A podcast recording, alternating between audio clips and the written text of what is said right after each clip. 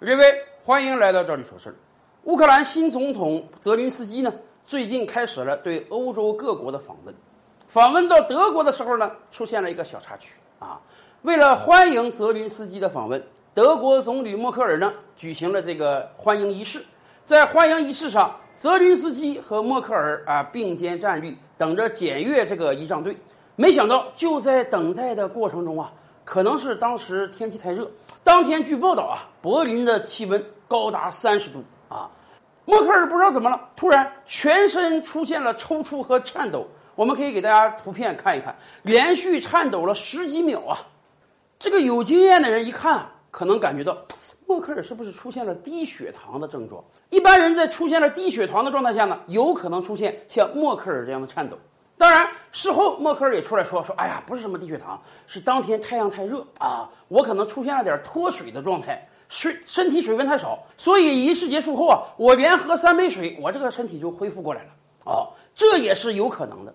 毕竟啊，虽然是三十多度的天气，可是我们也看到啊，默克尔和泽林斯基那也都是正装出席啊，男士穿的全套的西装，那能不热吗？三十多度的大太阳下，何况默克尔都是六十多岁的老人了，所以我们判断默克尔也可能是在炎热的天气下出现了轻微的中暑状态，所以整个身体才颤成那个样子。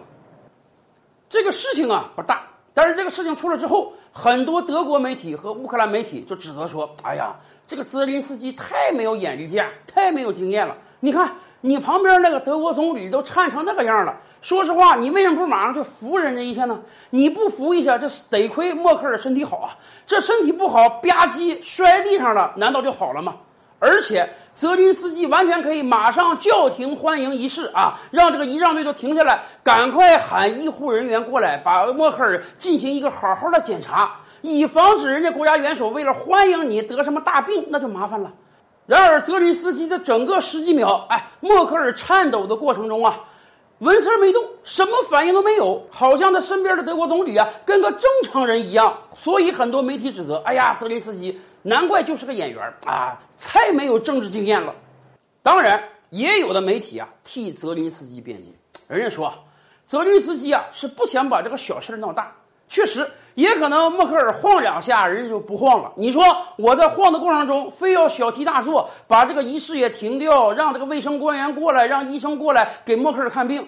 那是不是等于向全世界宣告默克尔身体有重病了？连一个很简单的欢迎仪式都完成不了呢？因为大家知道吗？在西方世界啊，政治领导人的身体一直是非常重要的。很多政治家都非常害怕让老百姓知道自己身体有病。所以泽林斯基啊，也许是在帮默克尔，希望默克尔能自己挺过去。政治家身体健康有多重要？大家记得吧？朗普总统去选美国总统之前，也是快七十岁高龄了。结果在他竞选过程中啊，朗普总统的私人医生啊就写了个证明，说我证明啊，特朗普这个人身体特别好啊，倍儿棒，什么毛病都没有，几十年来如一日，所以他绝对有能力胜任美国总统。结果就在这段时间，人家私人医生就出来了。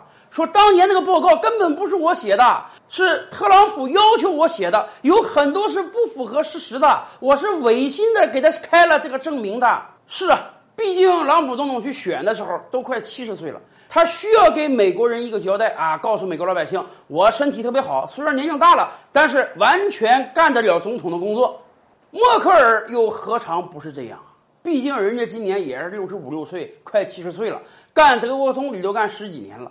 你说，如果让德国老百姓感觉到，哎呀，我们的总理连个简单的欢迎仪式都过不去的话，那肯定会有很多人质疑他还能不能继续干德国总理的。所以，从这个意义上讲，泽林斯基啊是在帮默克尔，实在是不想把小事儿搞大了。讲起今天西方世界的各国领导人，有一个两极分化的趋势，那就是一方面，有的领导人年龄越来越小。你像马克龙啊、泽林斯基啊。另一方面，有的领导人年龄越来越大，比如说马上又要到来的美国大选，两方的候选人啊都超过了七十岁以上。未来啊，他们的健康对他们的竞选过程还真是很重要呢。